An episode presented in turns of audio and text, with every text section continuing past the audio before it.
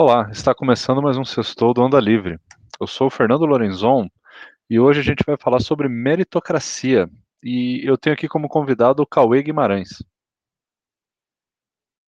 Né, eu sempre ouço falar de meritocracia, eu acho que o termo começou, veja se você concorda com isso também, assim, que o que eu me lembro, muitos desses gurus empreendedores, esse pessoal aí que, que vende esses milagres, assim, ó, oh, você vai ficar rico, você consegue tal, esse pessoal coach, né? Os coaches aí de, de, de é, empreendedorismo vendem que basta você se esforçar que você consegue ficar rico, qualquer coisa, que você vai ficar milionário, basta querer, e tem que pensar igual os milionários, e que você tem que ter as mesmas. Se você tiver o mesmo mindset, né? Aquelas palavrinhas assim, aí você vai virar um milionário. Então jogam todo, tudo na meritocracia. E eu acho que isso começou a gerar um ranço daí do pessoal que defende mais assim a é, igualdade, né? O pessoal mais da esquerda começou a pegar um ranço do termo meritocracia e começaram a dizer que meritocracia não existe, porque você nunca vai ter condições exatamente iguais entre as pessoas na sociedade. E, e eu acho que assim os dois estão errados, né? Eu acho que a meritocracia ela é válida, mas ela é um meio termo ela é válida assim como também as oportunidades, como o ambiente, né? Existe ali uma proporção que a gente pode até tentar é, é, imaginar qual seria essa proporção, que a meritocracia é válida. O que, que você acha? Você também acha que o termo foi, tipo assim, estragado por esses gurus ou, ou, ou por políticos? O que, que você lembra disso? É, eu acho que a gente já pode terminar o podcast de hoje, Fernando. Eu acho que você resumiu toda a nossa conversa em um minuto. É, concordo com você. É, os dois lados exageram. E quando se fala de meritocracia, não dá para querer comparar meritocracia nos Estados Unidos, meritocracia na Suécia, meritocracia na Austrália, meritocracia no Brasil, meritocracia em Cuba, meritocracia na Argentina. Cada país tem um nível de evolução, tem um nível de sociedade, tem um nível de cultura diferente. Então, a meritocracia, por si só, ela ela não é o, a solução para os problemas. E você comentou bem sobre é, o, o ponto de partida. Não dá para você querer implementar ou cobrar ou sugerir meritocracia numa sociedade desigual. Até o termo, talvez não seja o melhor termo que eu, que eu deveria usar, a palavra desigual, porque hoje a desigualdade é, virou chavão e muitas vezes foge do real termo da palavra, mas a meritocracia é, você tem que partir de um pressuposto que as pessoas elas nunca vão ter a mesma a mesma condição inicial, mas a condição inicial vai ser próxima ou não tão tão longe.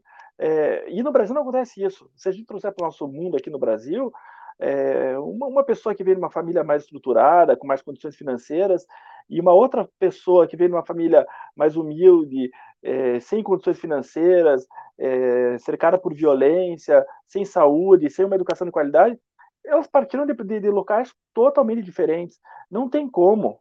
Aliás, até tem, mas é, não seria exclusividade da meritocracia que essa pessoa de uma origem mais humilde é, chegar num ponto mais adiantado, se, se assim se a gente puder usar esse, esse vocábulo, no futuro, em relação à pessoa que teve uma, uma origem mais, mais é, estruturada.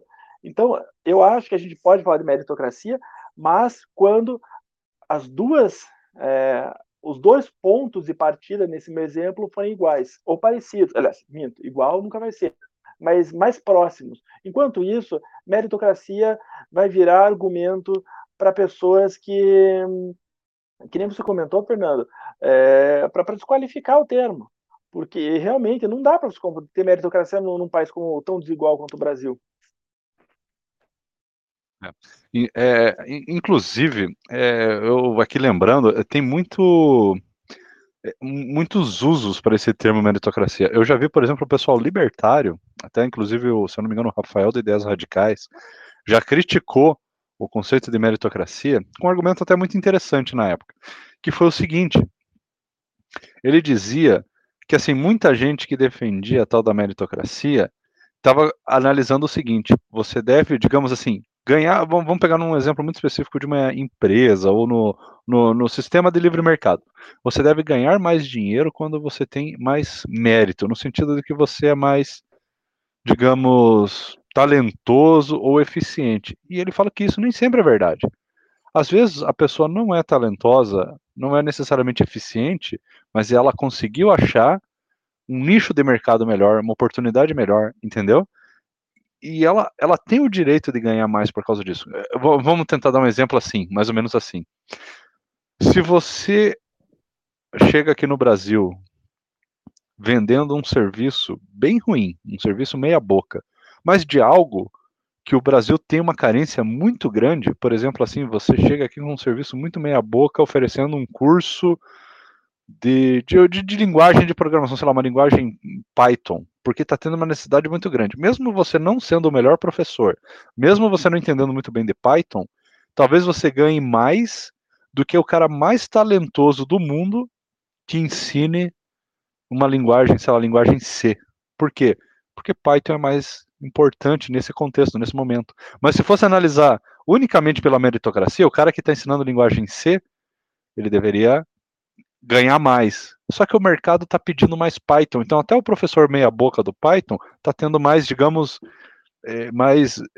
Ele está tendo mais é, oportunidade, ele está tá atingindo um mercado melhor. Então, nesse caso, ele não tem necessariamente o mérito, mas ele teve o, a oportunidade, ele achou o espaço correto, então ele ganha mais.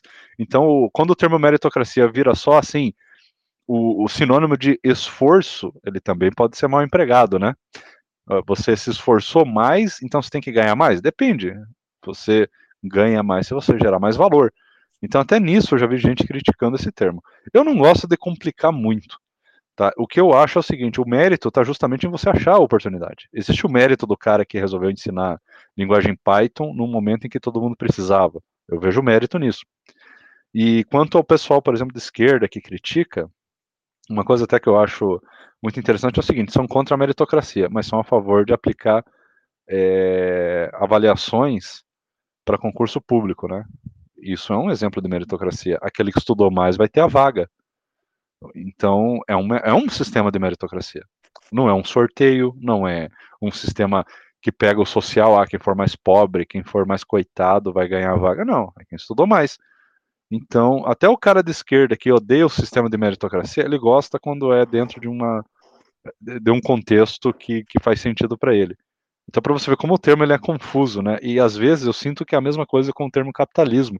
A gente fala capitalismo, geralmente o pessoal de direita liberal cita capitalismo se referindo a livre mercado, é, liberdade de, de, individual, de liberdades de compras e tal, de contratos, enquanto o pessoal de esquerda fala de capitalismo como oligarquias, como, é, como monopólios, como grandes empresas que destroem o meio ambiente, quer dizer, fala de coisas completamente diferentes, né?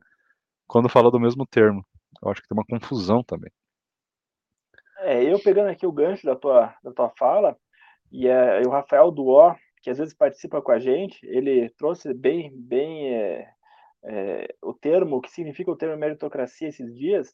E o que, que é a meritocracia? É, basicamente vem da, da junção de duas palavras que vem lá do grego.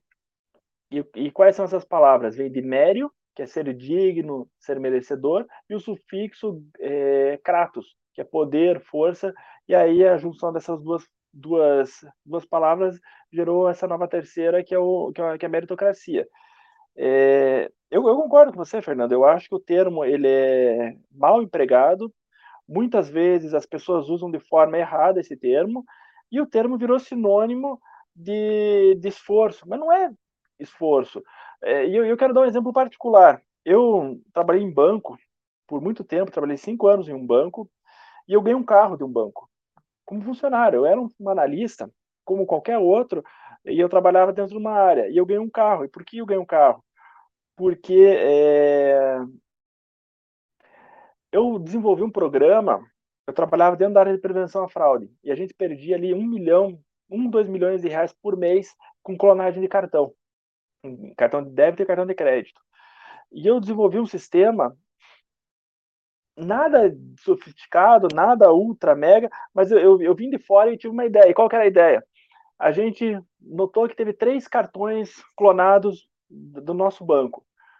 E aí eu resolvi cruzar todos os cartões que a gente teve clonado e ver se tinha algum ponto em comum dentro de um, de um range específico de datas. E aí eu falava, opa, se teve três ou mais cartões que passaram na mesma maquineta em um período curto de tempo, é um, é um caso suspeito de, de, de, clonagem. E aí a gente pegava essa maquineta, olhava todos os cartões que passaram nessa maquineta e mandava cancelar todos uma vez só. Às vezes a gente cancelava 30, 40, 50 cartões, e aí o que a gente conseguia? A gente conseguia ver se teve alguma transação que foi negada depois é, de, um, de um desses determinados cartões com algum perfil de fraude. O que é um perfil de fraude? Naquela época, 10, 15 anos atrás, era, era por exemplo, é, um, combustível, um, imposto, um gasto imposto de combustível de 15 mil, de, de 1.500 reais. Ninguém gasta 1.500 reais. Naquela época, nem, nem caminhoneiro, acho que era um tanque que custava 1.500 reais. Se não me engano, de, de caminhão custava 1.900 reais para encher um, um, tanque de caminhão. Então era um perfil muito atípico. E aí a gente percebeu. E, e havia um prêmio nesse banco que era dado uma vez por ano para duas, três, quatro categorias. É, na verdade, foram cinco categorias. E eu me inscrevi, e eu fui concorrer num, num, numa das categorias que era diminuição de perdas e tal. E aí, os campeões de cada uma das categorias, é, houve um sorteio para ver quem ganhou o carro, ganhava um carro. É, e aonde eu quero chegar? Eu não trabalhava mais que os demais, eu não trabalhava, não fazia hora extra, eu era um analista com tantos outros, na área devia ter uns 200 analistas, 150 analistas, e aonde está tá o mérito nisso? O mérito foi a sacada que eu tive, foi assim, um estalo que me deu e eu resolvi testar para ver se a gente conseguiria melhorar a, a nossa redução de prevenção, a nossa redução de prejuízo por fraude em clonagem. Então eu acho que o mérito é, não é esforço, vou trabalhar 80 horas por dia e vou ser rico. Não, Pode até ser que seja, mas o mérito é resolver um problema da sociedade. O mérito, no meu caso, é resolver um problema daquele banco. Então, o mérito está nessas pequenas coisas. E quando você fala, ah, você vai, vai, vai crescer, vai ter sucesso na sua carreira através do mérito, é exatamente isso: é encontrar um, um, uma situação e você resolver ou apresentar uma solução para aquele problema. E é, é nisso que eu acho que é, deveria ser focado o, o termo mérito. Mas, é, só fazendo agora um outro paralelo em relação ao concurso público, é, eu fiz um concurso público para estatística um tempo atrás, uns 5, 6 anos atrás, e era tinha 200, 200 candidatos, eram três vagas. Eu fiquei em quinto ou sexto, não, não lembro. É, e assim, tem, tem dois pontos, depois eu conto o segundo, vou contar o primeiro havia três vagas: uma vaga para concorrência ampla, ou seja, todo mundo, uma vaga para pessoas é, com deficiência e uma vaga para pessoas é, negras. A nota média ali dos, sei lá, 10, 15 primeiros era 8 e 2, 8 e 3, 8. Eu, eu acho que tirei 8, se não me engano, 8 e 1.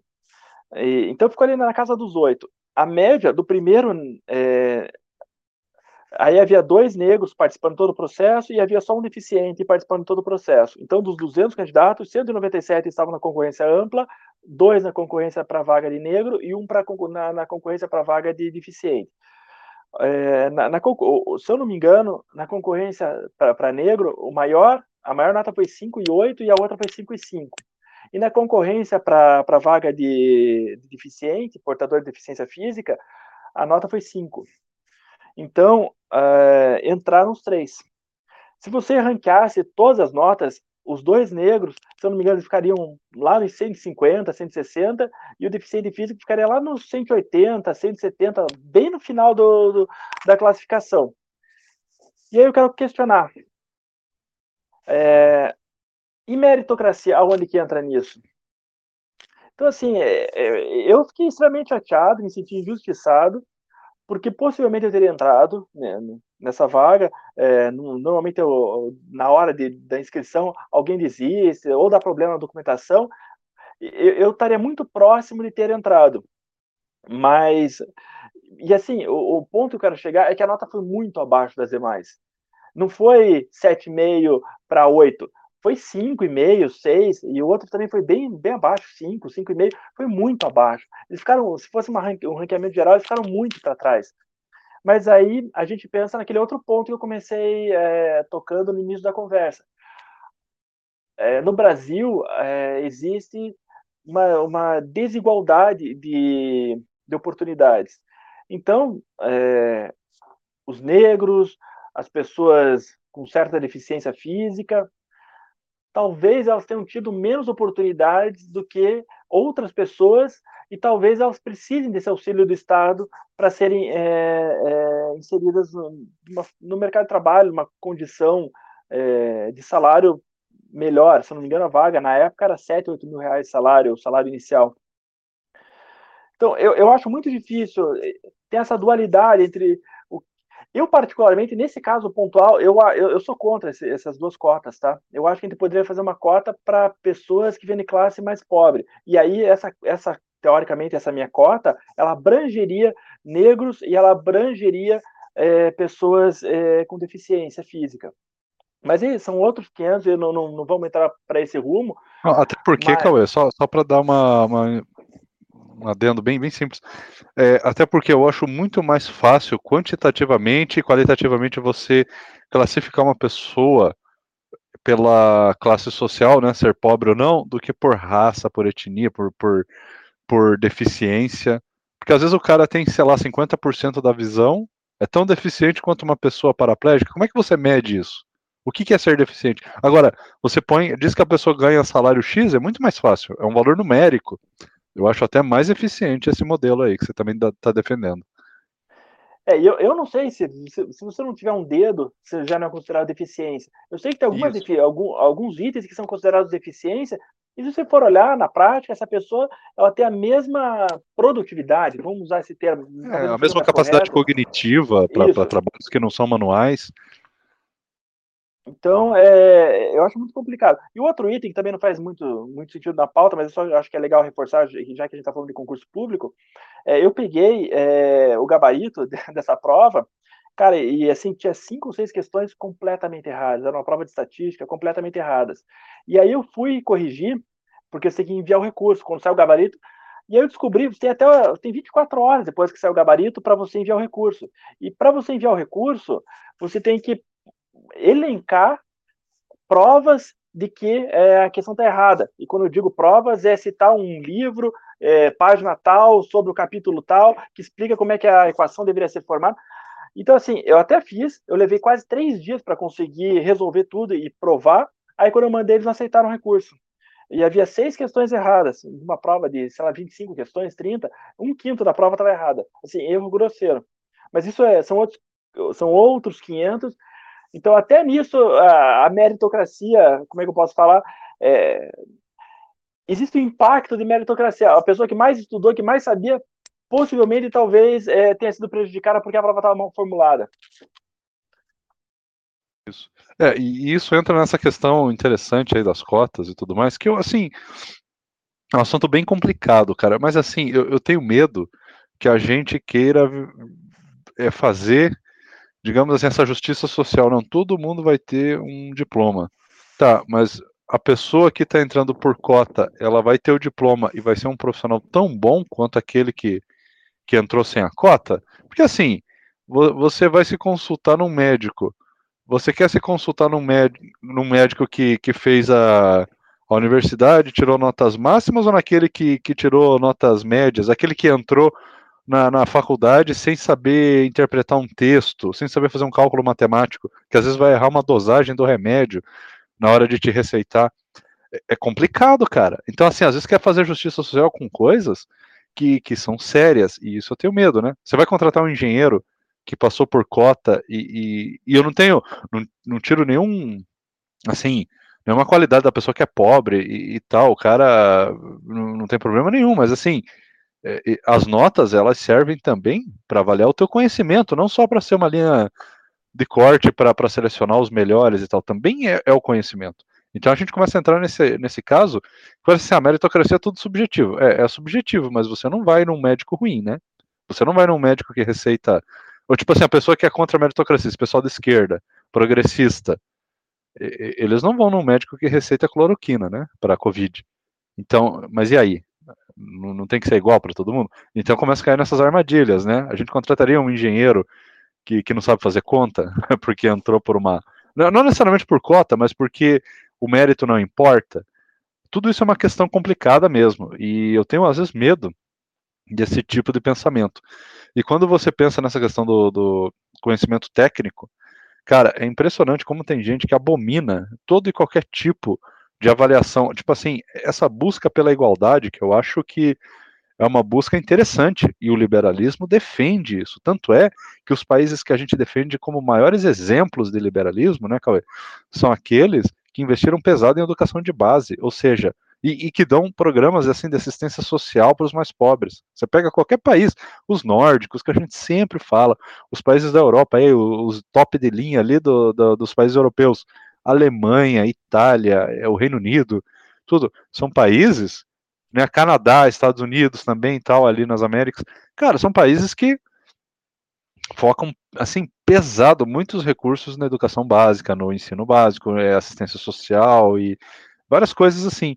E, e a gente, as, aqui no Brasil, por exemplo, não tem essa discussão de qualidade do ensino.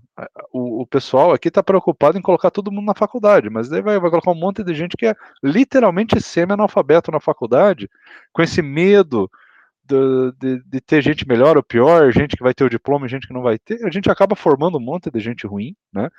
E, e a, a, a, tal da igualdade da oportunidade que esse pessoal defende, eles nunca colocam em prática. Você nunca vê. Tanto é que o, até o período que o PT ficou no poder, o ensino básico, assim, ele foi meio que deixado de lado. Eles focaram muito no ensino universitário. Caiu imensamente a qualidade. Aumentou os gastos, caiu a qualidade. Foi um festival aí de, de, de bolsas de estudo e financiamento e coisa, com gente se formando que não exerceu, que deixou uma dívida. Então é essa, assim, o meu, meu resumo dessa parte da, da esquerda é que eles têm tanto medo de uma certa, vamos dizer, competição, e eu não estou dizendo que é uma competição é, negativa, naquele sentido de que, ah, se você perde, você fica para trás, vai ficar desempregado. Não, a competição é para selecionar os melhores de cada área. Às vezes é bom você não ser selecionado numa área, porque você vai tentar outra. Sempre tem uma área para alguém.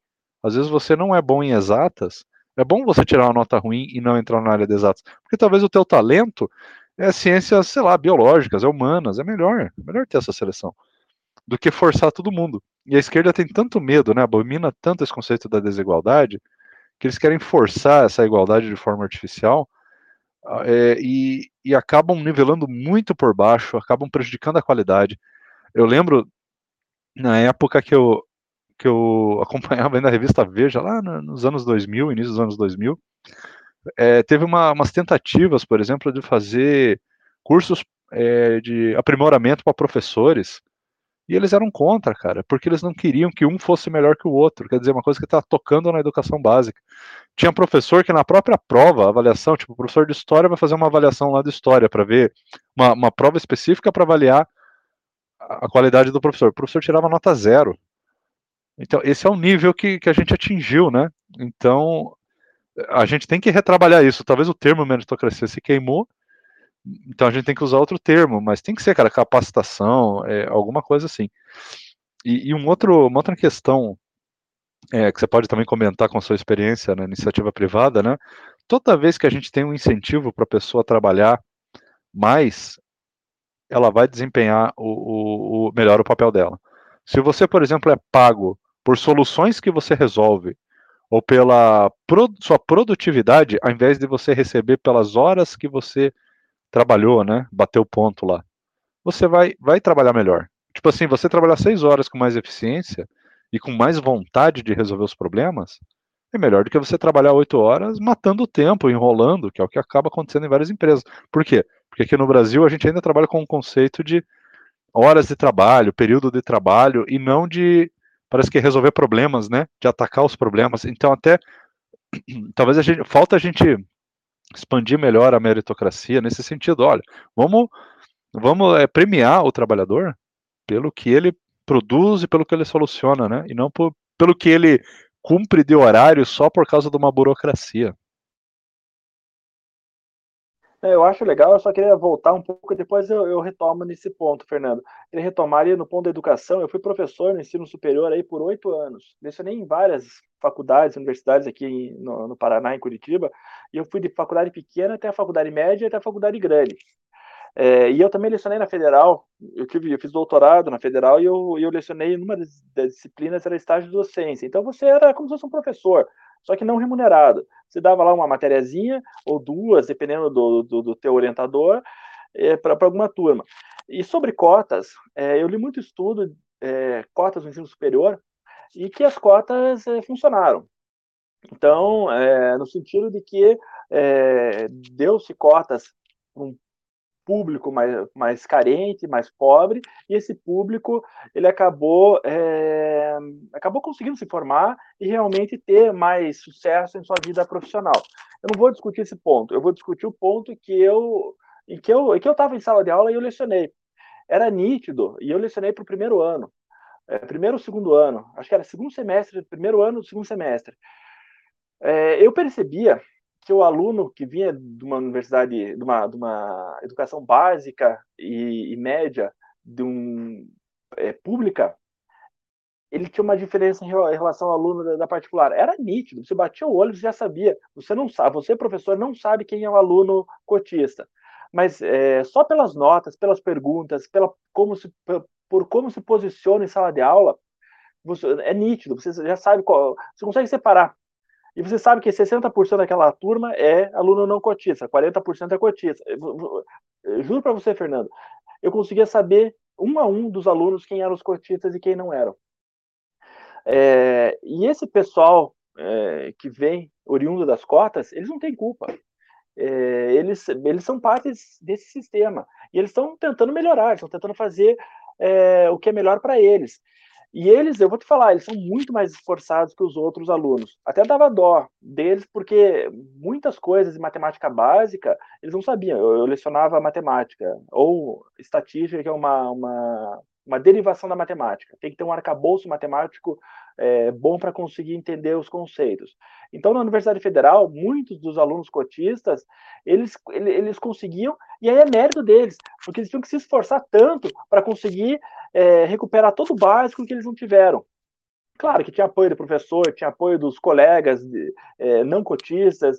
Então, assim, é, eu percebo que, que, esses alunos eles conseguiram. É, e, e, eles se viravam, eles se esforçavam e, e eles conseguiram é, continuar. Mas, assim, se você olhar, depois você conversa com outros alunos, é sempre mais difícil. E eles reprovam, eles fazem de novo, eles reprovam de novo. Então, um aluno normal leva, sei lá, 5, 6 anos para se formar numa engenharia, esses alunos levam 7, 6,5, alguns, né? Alguns conseguem no tempo, mas a maioria eu diria que, que pela experiência que eu tive, numa universidade, num curso específico, eles levam um pouquinho mais de tempo para se formar, mas se formam. É, e um outro ponto ainda sobre as cotas, o meu irmão, ele também se formou na Federal, e eu me lembro que ele tinha um, um amigo dele é, que era negro. E foi o primeiro ano de cotas, um, um, dos primeiros anos de cotas aqui na Universidade Federal. E esse amigo dele é, havia estudado a vida inteira numa, num dos colégios mais caros de Curitiba. O rapaz é, milionário, pai dono de várias empresas. E o, e o menino entrou por cota. Que depois ele, ele virou amigo do meu irmão, meu amigo, a gente jogava futebol junto. E ele contou que ele entrou por cota. Então, assim, é, é uma pessoa que tinha completa capacidade de entrar não por cota, pelo, pelo regime normal, ele teoricamente roubou uma vaga de alguém que poderia precisar dessa vaga.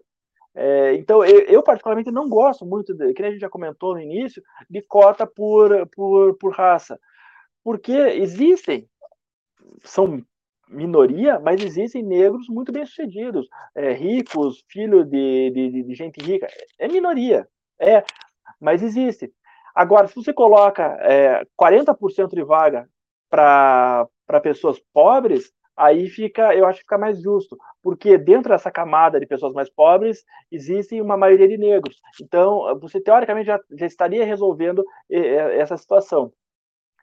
É, agora, voltando para ah, só, só, um detalhe: de, depois desse meu período como professor é, em, em, federal, aí, em estágio de docência, a minha, a minha última passagem na docência foi numa uma, das, maior, uma, da, uma das maiores universidades do Brasil. Está entre as top 10 aí do Brasil. E eu fiquei cinco anos nessa universidade. E eu percebi, chegou um ponto, eu não me lembro se foi o governo Dilma ou o governo Temer, que eles é, não estavam repassando o dinheiro do FIES. O FIES é um auxílio, um apoio. Agora não lembro se é o FIES ou se era o ProUni, que o governo estava repassando. E 70% das matrículas dos alunos eram desse, desse financiamento estudantil. Então a universidade privada, ela também virou aí um, um como é que eu posso usar um termo? Um mercado. Um mercado, um experimento é, educacional. E o que acontece? Há 10 anos atrás, havia né, nessa mesma faculdade duas, três turmas do curso de administração. Vou pegar administração, que era um dos cursos que eu lecionava. Duas, três, é, duas, três turmas por ano. É, quando eu saí, havia 12 turmas de administração. Cada turma com 120, 100 alunos. Então, entravam 1.200 alunos, mil alunos por ano é, só nessa faculdade, sem contar todas as outras que existem de administração aqui em Curitiba e região metropolitana. Numa faculdade, mil alunos. Virou um, um mercado. Muita gente, eu diria que, sendo bem honesto, é, uns 60% dos alunos não tinha a menor condição de estar no ensino superior. Não sabiam fazer uma conta de multiplicação, não sabiam fazer uma conta de divisão. Uma coisa simples, eu não estou não tô extrapolando. E aí, em 60% não tinha a menor condição de, de, de estar no ensino superior. E eu estou falando de uma das 10 maiores universidades em termos de avaliação pelo ranking do MEC, da, das particulares. Eu não estou falando de uma universidade pequenininha, fraquinha, mal avaliada. Eu estou falando de uma universidade extremamente bem avaliada assim, o nível era baixíssimo, virou um mercadão. É, e aí eu volto ao ponto que você começou tocando é, sobre esse item. É, a educação básica deveria ser melhor, melhorada. A gente deveria diminuir a desigualdade na educação básica para dar condições de que os melhores alunos, tanto é, com renda alta quanto com renda baixa, tivessem condição de entrar uma universidade é, de qualidade. E o que a gente fez é o contrário. A gente reduziu o investimento, ou, ou manteve o mesmo investimento por aluno na, na, na, educação básica, e ampliamos, criamos um mercadão de universidade, de, de universidade, de, de, ensino superior. Então entra hoje qualquer um. É, o curso de medicina, só para fechar esse ponto específico, o curso de medicina nessa universidade que eu lecionava custava 6 mil a 7 mil reais a mensalidade, e são cinco ou seis anos de curso. Quando eu entrei, havia 170 vagas, eu acho, no curso de medicina. Quando eu saí da universidade, cinco anos depois, havia 500 vagas para o curso de medicina. Eles fecharam um campus onde eu lecionava e é, para o meu curso e abriram só para só para alunos do curso de medicina e odonto. Aí a gente foi re, é, realocado em um outro prédio uh, para os cursos de administração, economia e contábeis. Então virou um mercadão. E aí volta, e aí volta naquilo que você comentou, Fernando que tipo de médico a gente está formando. Porque 500 vagas, então, e além disso, tem 500 aqui, tem mais quatro ou cinco universidades que têm curso de medicina, é, virou um mercado o ensino superior. E aí a gente foge da, da, da meritocracia. A gente virou um balcãozão de negócios. A educação superior virou um balcãozão de negócios. Mas é, eu, só, eu só queria comentar isso para fechar o ponto que você abriu e a gente ter um, um, debate. Eu sei que foge um pouco do termo, do termo meritocracia, mas acho que é importante a gente comentar esses itens é, Sim, pontuais. É importante. E aí é, você é, comentou.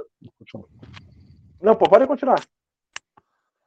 Não, é só para falar aqui, eu acho que o, você falou lá do governo, se era Dilma ou Temer, é, na minha lembrança, foi o governo Dilma que deu bastante bolsas do FIES e do ProUni na época, lá em 2014, como uma espécie de compra de voto. E daí, quando virou o ano 2015, teve a pedalada, né? Porque ela gastou muito justamente com isso, né? Forçou a Caixa Econômica a bancar todos esses essas bolsas e tudo mais, e o governo não, em teoria, não cobriu esse gasto. E, e daí acabou. Aí quem começou a faculdade em 2014 não conseguiu em 2015 continuar porque o governo é porque faltou dinheiro para você ver, né, cara? O crime que é. Imagina, você prejudica alunos. Aí o pessoal fala: oh, o governo PT investiu bastante em educação. Cara, você tirar dinheiro que não existe de forma eleitoreira para pagar faculdade para as pessoas, para daí no outro ano ter que encerrar o, o, o, aquele, aquele auxílio, não faz sentido nenhum. Porque você perde o ano, perde tudo. Né? Era só isso. Não, é, é, bem isso. É, eu acho que foi isso. Porque eu, eu lecionei essa faculdade de 2015 a 2019, então é, é, bem nesse tempo. E aí, o outro ponto que eu queria comentar, que você trouxe, é sobre a iniciativa privada, sobre é, como funciona o sistema de mérito na, na iniciativa privada. Eu, recentemente, eu, eu, mudei de empresa, eu trabalhava numa, numa, num unicórnio, como é o termo da moda, uma empresa aí que chegou a valer um bilhão de, de dólares, hoje já está valendo 10. E aí eu acabei saindo dessa empresa e fui para uma outra. Por que, eu fui para uma outra? Porque eu queria ter mais condições de trabalhar pelo meu mérito, pela minha produtividade, do que simplesmente ficar sentado sem nada para fazer, mas ter que compor oito horas de trabalho fisicamente. É, na, na, empresa que eu que eu tô hoje, eu, eu, claro que eu tenho que cumprir as oito horas e tal, mas é, é muito mais é um trabalho 100% home office, fora ou dentro da pandemia. É, eu, eu posso escolher se eu quero trabalhar na, na, na, sessão física, ou se eu quero ficar no escritório físico, ou se eu quero ficar em casa. Mas muito mais, a minha cobrança que eu tenho hoje com meus superiores é muito mais entrega do que de horário. E uma das e um dos pontos que, que me fizeram trocar foi esse. Mas eu, durante um período da minha carreira, quando fui fazer doutorado, eu saí do, do mundo é, do mundo tradicional aí de corporativo e eu fui trabalhar por conta própria, por é, além de lecionar, eu fui prestar consultoria, abri uma empresa e comecei a trabalhar como consultor. E quando eu vim trabalhar nessa empresa atual, até sugeri que eu preferiria um regime pessoa jurídica. É, eu, eu, acho muito mais inteligente o regime pessoa jurídica. Ó, você entrega, tem que fazer a entrega A, B, C e D, Quanto tempo você precisa? Ah, eu preciso de uma semana. Então tá bom. Agora, se eu vou trabalhar de madrugada, se eu vou trabalhar de manhã, se eu vou trabalhar de tarde, se eu vou trabalhar é, dois dias e vou folgar nos outros três, problema é meu. Eu acho que isso é muito mais compensador e eu acho que talvez o mundo vai evoluir para esse tipo de mentalidade em relação ao mercado de trabalho nos próximos anos. É, não vai haver mais funcionário, ou pelo menos não para todas as profissões cada funcionário vai ser um prestador de serviço para uma empresa, que eu acho que é muito mais desafiador, mais moderno, mais é, satisfatório do que simplesmente é, você simplesmente ir lá ficar oito horas por dia apertando o botão. Aí o que você faz? Você fica vendo vídeo na TV, vídeo no YouTube, aí você sai para tomar 20 cafezinhos, como eu vi isso em várias empresas em que eu trabalhei. Fiz é, eu muito trabalhei, isso. Por exemplo, Matei Oi? muito tempo, matei muito tempo já no trabalho para fechar as horas que eu tinha, porque eu não tinha trabalho. Só porque tem que bater o ponto, cara. É ridículo. Não, eu, eu já tinha terminado meu coisa. trabalho. Né? É, eu trabalhei nos Correios, cara, nos Correios, e assim, com todo respeito aos Correios, eu trabalhei em 2002, 2003 nos Correios, não, 2004, não lembro se foi 2003 ou 2004, acho que foi 2004 nos Correios. Trabalhei seis meses lá. Era um negócio horroroso, Fernando. Eu, eu trabalhei como. Eu era estagiário da área de estatística. E aí não tinha trabalho para eu fazer, mas eu não podia. Eu, eu tinha que ficar lá. E aí é, eu não podia ficar no computador, eu não podia assistir vídeo, eu não podia assistir áudio. É, era assim um negócio absurdo. E a mentalidade das pessoas que trabalhavam comigo eram pessoas super do bem, é, super. É, como é que eu posso falar? Não eram do mal, mas é, é, elas não entendiam a, minha cabeça. Eu falava, mas pessoal, o que, que eu tô. Eu não posso fazer nada aqui. Não, você tem que ficar na tua mesa. Você não pode ficar levantando, porque se você levantar, significa que você não está fazendo nada. Mas eu não estou fazendo nada, eu não tenho o que fazer. Aí a, minha chefe, na época, ela devia ter 60, 65 anos, ela era super do bem, mas extremamente ingênua. Ela falou, Cauê, então traz um livro. Aí o que, que eu fazia, Fernando? Eu, eu levava um livro, eu ficava lendo livro o dia inteiro. Eu li o Mundo de Sofia, cara, eu li um monte de livro que eu ficava lá sentadinho lendo, porque eu não podia conversar com meus colegas, eu não podia é, acessar é, sites, etc., no computador. O eu, eu ficava... Na é, época, e aí, isso. Cara, e assim, era o celular na época não tinha, a gente não tinha é. acesso à internet por celular, eu não podia ficar aí tomando café, então eu ia tomar um café, e ela falava, ó, oh, se for tomar um café, traz um copo grande, tra, tra, compre um, traga uma xícara, uma jarra, sei lá o quê, e deixa na tua mesa. Eu falei, mas vai esfriar. É, mas é que é, não, não, é legal você ficar levantando para tomar café. Fala, cara, Nossa, cara, de é, faz mal até para a saúde ficar sentado assim. Você vê que mentalidade atrasada, né? É, Hoje entrou, nem é recomendado. Entrou, eu sei que teve um concurso, entrou uns três ou quatro caras mais novos, e aí entrou um cara chamado Juliano, que foi meu veterano no curso de estatística, um cara super inteligente, moderno. Aí entrou uma outra menina, esqueci o nome dela, também super inteligente, assim. E aí, às vezes, eu ia, o Juliano falava, Cauê, e desse Juliano virou chefe. E ele falou, ele falou, Cauê, vamos tomar um café comigo. O cara, não posso, a minha chefe aqui não deixa. Cara, eu sou chefe dela, vem comigo. Ela ficava olhando com uma cara de bunda, e aí a gente ia tomar um café, e cara ficava meia hora, e dele fumava, então, assim, é, era outra mentalidade. Ele falou, mas Cauê, o que você está fazendo aqui? Vai procurar. É, até às vezes ele tentava arrumar alguns trabalhos de estatística para mim, porque o meu trabalho, apesar de ter sido contratado como estagiário de estatística, era ficar digitando. Os caras iam fazer inspeção em agência de correio, eles chegavam com laudo, um monte de laudo em, em papel, e eu tinha que ficar digitando no computador. Cara, era um negócio assim, um trabalho, eu falava, pelo amor de Deus, e aí esse cara, às vezes, ele, ele, ele tinha algumas ideias para fazer um trabalho de amostragem, para ver em qual, em qual é, agência eles iriam inspecionar, em vez de inspecionar todas, fazer por amostragem, e daí a gente trabalhava junto. Mas era assim, lances pontuais. Resumo da ópera, aqui, aquele lugar era um lugar mais desesperador e mais desmotivante que eu vi na minha vida. É, ninguém queria trabalhar, tinha, sei lá, uns 50, 40 inspetores, precisaria de uns 10 no máximo. Assim, era um negócio. E aí, quando eu vejo os Correios dando prejuízo, eu me lembro daquilo. Eu falo, pelo amor de Deus, esse é um negócio. É, e aí, essas pessoas, talvez muitas delas sejam de, de, esquerda, contra a meritocracia. Por quê? Porque elas não, não, não veem. É, elas, elas, não veem propósito na, na meritocracia. O sistema ao, ao, qual elas estão inseridas, inseridas é, não estimula a meritocracia, não estimula que elas resolvam problemas, que elas façam algo a mais. Estimula que elas fiquem sentadinhas, cumprindo das 8 da manhã até as 5 e meia da tarde. Ah, tem outro problema. Se eu chegasse um minuto atrasado, Jesus, era assim, quase fim do mundo. Então, assim, muito complicado. Sim, é, é, é bem isso, né, cara? Tem uma mentalidade. E imagina, né, dentro de uma estatal, né, Cauê? Você não tem nenhum compromisso de produzir, porque se a empresa vai mal, o pagador de imposto cobre o prejuízo.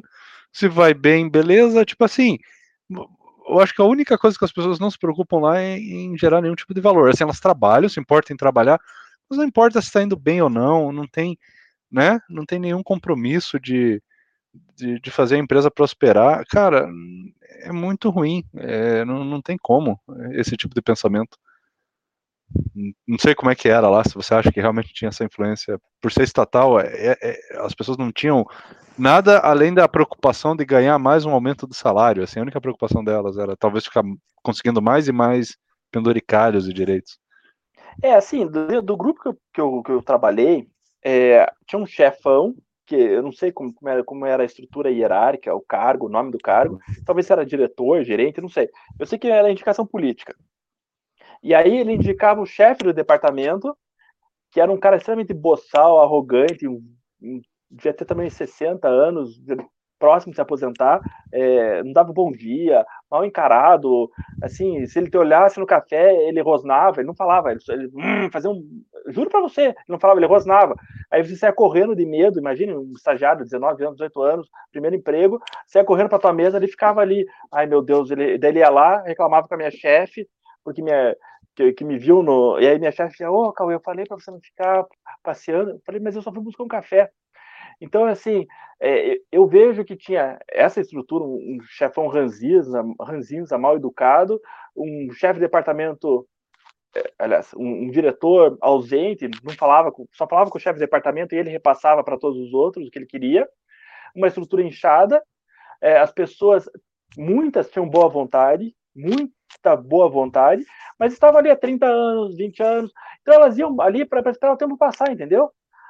Eu vou lá, aí sento, fico esperando o tempo passar. Alguns levavam um radinho e ficavam escutando o jornal no radinho, com fone de ouvido. E, e cara, e aquilo lá é, é, era desmotivador. Eu, eu, eu, não, eu não acho que as pessoas estavam lá, eu quero, vou sugar o dinheiro do pagador de imposto. Elas nem sabem que quem paga o salário delas é o pagador de imposto. Elas estão ali porque elas fizeram um concurso, passaram e estão vivendo a vida. É, assim, é, era triste, Fernando. A imagem que eu tenho quando eu olho hoje para trás, eu, eu, só vejo semblantes tristes, assim, pessoas que passaram no concurso é, sem ambição. A palavra que eu acho que mais mais retrata era falta de ambição. Sim. Elas passaram. Imagina você concurso. trabalhar num negócio que você não tem gosto, né? Trabalhar por trabalhar, né, Cauê? Que coisa é, triste, né? E, e daí isso. a gente. É, é, por isso que esse pessoal pensa tanto em se aposentar com 50 anos. Odeiam a reforma da Previdência aí, vários. Porque eles, eles não conseguem imaginar eles trabalhando até os 60, 65 num emprego que eles não gostam, né? Para você ver como faz mal esse, é, esse ambiente, né? Porque é, é, para o pessoal da esquerda trabalhar é um castigo, sabe? Tem até uma, uma frase que eu vi uma vez, é, eu não, cara, eu não lembro quem que falou, mas eu vi alguém uma vez postar isso daí no, no Twitter, que é, as pessoas encaram, um grupo específico, não lembro quem, encaram a, a previdência, né, ou a aposentadoria aqui no Brasil como uma, uma indenização por você ter trabalhado. é uma indenização pelo, pelo castigo que foi você ter trabalhado. Por isso que eles querem ser uma aposentadoria gorda, que comece cedo, que eles ganhem bastante, apesar de ser matematicamente impossível de se sustentar, né? Por isso que até precisou da reforma e tal. Então é, é isso, cara. É, aí você pensa, por que, que o pessoal odeia trabalhar? Né? É, já começa por aí, é um ambiente que não tem estímulo à criatividade, a nada, não tem inovação. E, e tem gente, como você falou, cara, tem gente esforçada lá, tem gente que está com vontade. Aí o pessoal que está em cima ali, na, na, nesses cargos de chefia, de diretoria e tal, não, não passam nenhum objetivo, né? Nem nada. E outro, outro problema que eu vejo também, é, que é interessante, é o seguinte: você tem na área do setor público, né, muitos desses reajustes salariais, né, automáticos por tempo de trabalho, né?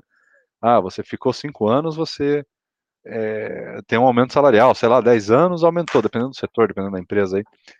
É, tipo assim, o pessoal odeia a meritocracia, fala mal de meritocracia, mas adoram o mérito de você ter ficado 10 anos na empresa e por isso é o suficiente, isso é o suficiente para você ganhar um aumento. Cara, é tipo assim, um aumento fora do reajuste salarial ali anual pela inflação e tal, um aumento como se fosse uma promoção. Tipo, qual é o sentido, né? Não é uma meritocracia. Então o pessoal critica a meritocracia, mas quer forçar um monte de méritos. Ó, trabalhei cinco anos, fiquei aqui me enrolando cinco anos na empresa. Ó, fiquei me enrolando 20 anos. Pô, eu mereço um aumento. Isso é uma meritocracia, só que é uma distorção do conceito. É uma meritocracia errada.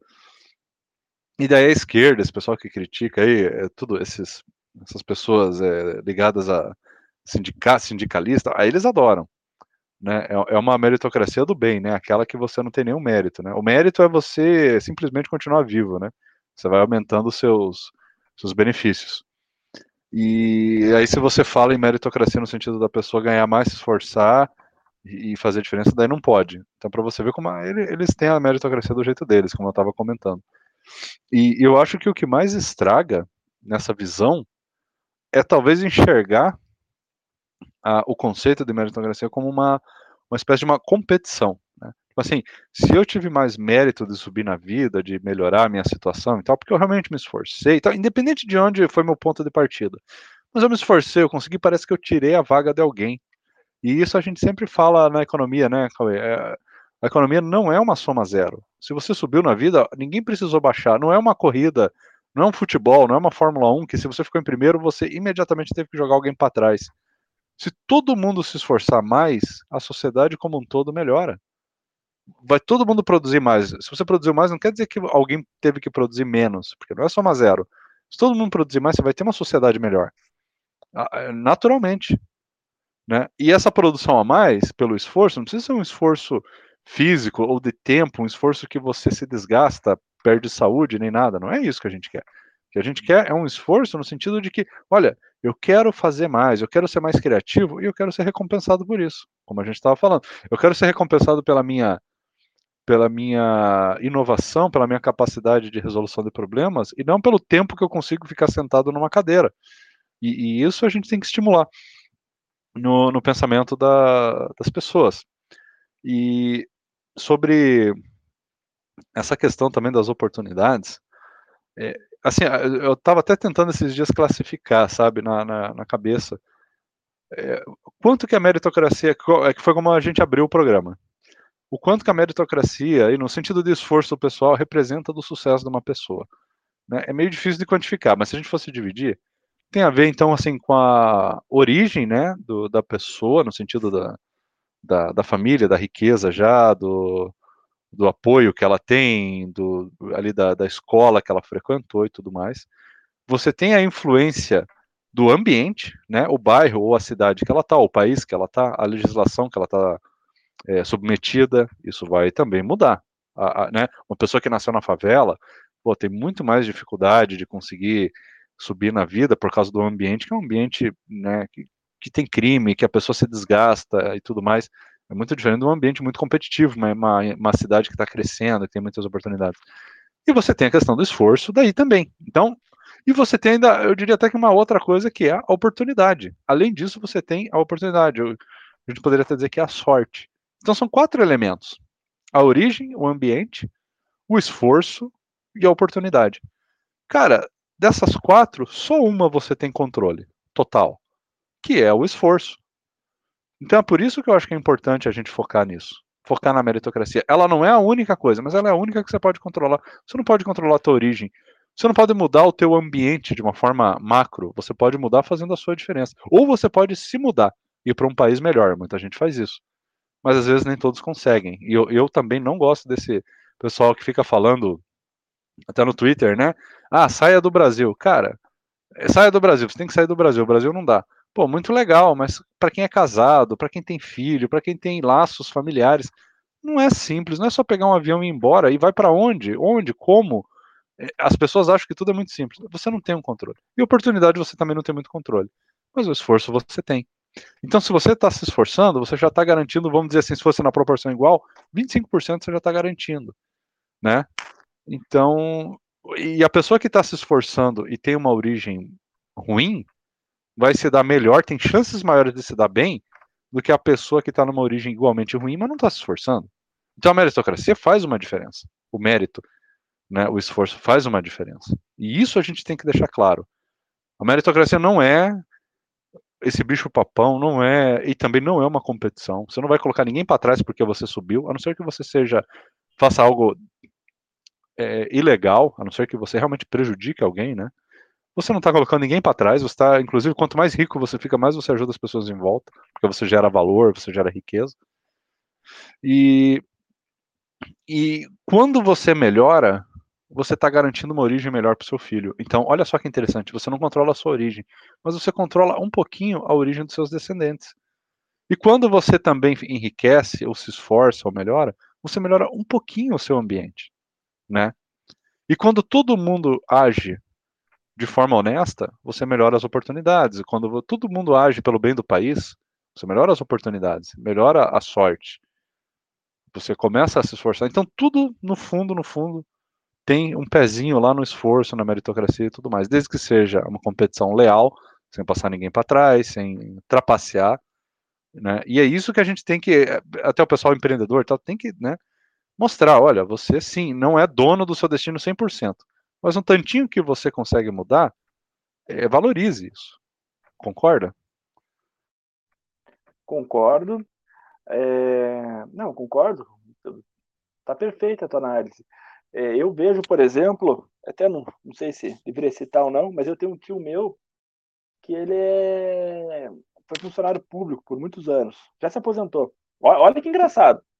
Meu pai tem 64, 57, é, meu pai tem, tem 64 e o meu tio deve ter uns 58, ele, ele é uns 6, 7 anos mais novo que meu pai. O meu pai, ele passou no concurso, se eu não me engano, municipal, ficou dois, três anos, achou uma porcaria, achou desmotivador, tudo isso que a gente já comentou. Aí ele fez um concurso para o nível estadual, também passou, aí ele viu algumas coisas que não deveria ver, começou a ser ameaçado, e aí ele falou, não, isso aqui não é para mim, pediu exoneração e nunca mais voltou a trabalhar na iniciativa é, pública.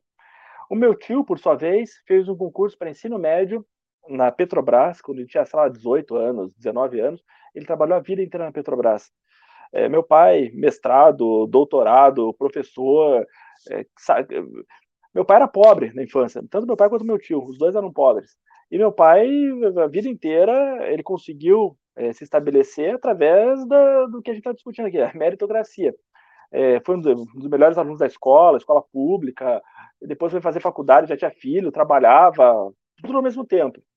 E onde eu quero chegar? O meu tio, hoje, ganha mais do que meu pai, é, do que meu pai é, em termos de salário, tá? E meu pai se aposentou, acho que foi um, um, dois anos atrás. Meu tio se aposentou faz uns 10 anos. Meu tio, cinco, seis anos mais novo, se aposentou antes do meu pai e começou a trabalhar antes que meu tio. Então, assim, olha a loucura que a gente tá, tá, tá falando. E aí, aonde que eu quero chegar no final de tudo isso? Meu tio é petista. Ele é petista, petista roxo, petista que vai lá bater palma pro Lula na, na cadeia, quando estava preso, é, contra a meritocracia. E aí, isso gerou, sabe o quê? Meu tio tem dois filhos e meu pai tem dois filhos. Meu tio tem dois filhos homens, com diferença de dois anos entre um para o outro, e meu pai tem dois filhos homens, diferença de um ano entre eu e meu irmão. É, eu, mestrado, doutorado, me virei, iniciativa privada, trabalho, dou aula, tento me virar. Meu irmão foi morar na Austrália também, mérito dele, é, foi trabalhar numa duas faculdades, duas engenharias, é, sabe, é, se virou. Aí meus dois primos é, moram com os pais até hoje, tem quase a mesma idade que eu e meu irmão, moram com os pais até hoje, não que sejam demérito, é, mas o, o, meu, meu primo mais velho, por exemplo, até hoje não é formado, deve ter uns 32, 33 anos, já começou umas 3, 4 faculdades, já saiu, já voltou, e sempre meu tio pagando. É... Então, assim, e aí, meu, eu e meu irmão eu e meu irmão eu e meu irmão somos liberais, os meu, meus primos são é, esquerdistas. Cara, ó, deveria ser o contrário se a gente fosse analisar, entendeu? os meus primos. É... E aí, só para você ter uma ideia, o meu, o meu primo mais velho, ele é casado e ele tem um filho também da idade do meu filho menor, dois, três anos de idade, e meu, e meu tio que paga o aluguel dele. Assim, é, é umas coisas absurdas.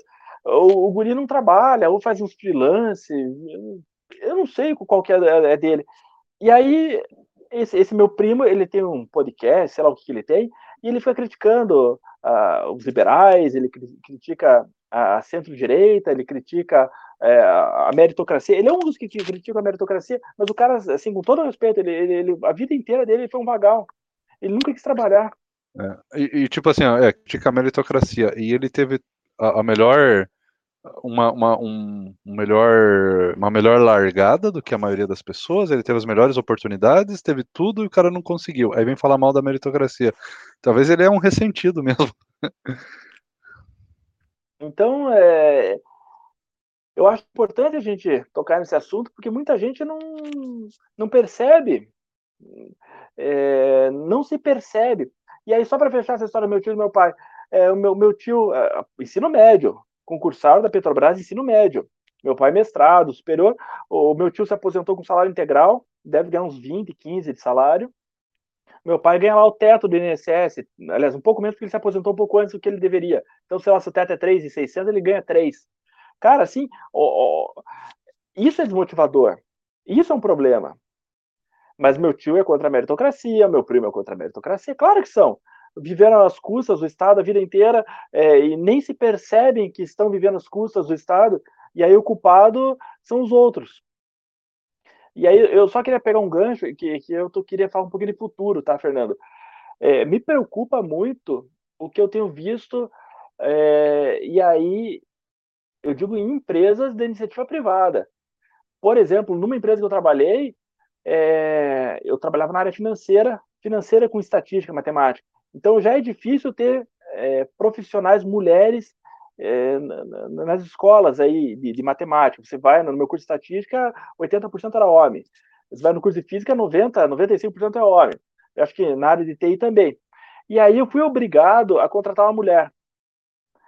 E eu tinha um rapaz na minha equipe, ele saiu, e aí eu fui obrigado a contratar uma mulher. Eu levei seis meses para contratar uma mulher, porque não tinha profissional no mercado com as características que a gente precisava. E aí, o detalhe é que essa mulher que eu contratei, ela não é brasileira. Ela é peruana, porque eu não achei no Brasil, tive que contratar alguém de fora. E levou mais uns três, quatro meses para conseguir tirar visto, não sei o quê, e começar. E, ela começou a trabalhar, já tinha saído da empresa. Então, é, me preocupa muito esse assassinato ao termo meritocracia e a gente querer resolver todos os problemas do mundo usando cotas, leis é, ou pseudo-leis para resolver problema que não, não, não, faz sentido. Então, as empresas é, vão perder produtividade se começarem a adotar isso. E eu estou vendo, e eu citei esse exemplo dessa empresa que eu trabalhei, porque esses dias eu estava vendo vaga de, de emprego, várias empresas, vaga exclusiva para mulher, vaga exclusiva para pessoas com deficiência, vaga exclusiva para negro. E, e, assim, é, não, não, não, é tão simples de preencher essas vagas. É, se não tem mulher, claro que o ideal é, é fomentar que mais mulheres, mais negros, mas se não tem profissionais com essas características para determinada posição, e você ficar forçando, você vai acabar gerando, é, vai diminuir a produtividade da tua empresa. Então, eu acho que alguns empresários eles estão perdendo a mão nesse sentido. Sim, é, é, é bem interessante isso que você falou. É, uma coisa é você, digamos, ter um programa de incentivos, de tipo assim, de promoção, de melhoria das condições das mulheres e tal nas empresas, né? Você ou você assim é, tem um programa que você de alguma forma é, dê, dê prioridade à contratação de mulheres. Então você analisa 10 currículos e, e o critério de desempate da empresa é escolher a mulher. Por exemplo, eu, eu sou a favor, cara, porque eu acho que que, que, é bacana, assim, não, não, tem problema, porque é legal ter diversidade. Sinceramente, tem empresa aí, você pega a área de tecnologia, é 10 homens, cara, trabalhando. A única mulher que tem na empresa é a. a como é que fala? A, a da administração da empresa, sabe? Que, que faz a folha de pagamento. Realmente, é, tem que ter diversidade, isso gera uma troca ali cultural e, e tal, você dá oportunidade para as pessoas. Acho bacana. Agora, como você falou, né, Cauê? Aí eles forçam, você tem que buscar fora do país a mulher, você fica seis meses com a vaga em aberto. Quer dizer, aí você, a empresa começa a perder. Uma empresa dessas, ela, ela começa a perder eficiência e começa a ter um é, ter, ter problema até para resolver, né, os problemas ali da sociedade e tudo mais. Ela começa a, a perder espaço. Então é uma coisa é, é bem grave. E o pessoal que está às vezes ali na no, no RH, que está bolando todas essas ideias, estão se achando assim o, o, né, o, os especialistas no assunto, quando na verdade eles não sabem de nada, eles não entendem, né? Estão forçando a barra ali. E, imagina quando, né, tipo, você às vezes deixou de contratar um, uma pessoa da periferia, uma pessoa pobre e tal, para contratar uma mulher rica que mora fora. né? Vou te dar um exemplo. E eu acho que aconteceu, porque com uma semana de entrevista, eu entrevistei um menino do Ceará é, não era da minha área de estatística, mas eu, eu, gostei muito da esforçado, foi aprender sozinho programação, o cara é formado em administração, foi aprender programação, foi aprender estatística, e aí ele conseguia discutir em nível matemático comigo, então significa que ele aprendeu, mora na periferia de Fortaleza, e aí, sabe, você vê que, que é uma pessoa que ela conseguiu crescer por, por seus méritos, por, por, sua vontade. E aí eu queria contratar esse rapaz, eu fiz de tudo para contratar esse rapaz, minha chefe falou, não, tem que ser uma mulher. Aí a mulher que eu contratei é uma peruana que, que morou, é, fez mestrado em Londres. É, e aí eu perguntei se foi alguma bolsa. Não, é, o pai dela pagou. Ou seja, para alguém morar em Londres, a libra 7, um real custa 7, a libra custa, aliás, uma libra custa 7 reais. Imagine quanto que não é a relação com o peso peruano. A pessoa tem que ter condições. Então foi exatamente isso que aconteceu. Então é isso, a gente vai encerrar a gravação. Obrigado, Cauê, pela participação aí. A gente se vê aí no próximo episódio. Até mais, pessoal.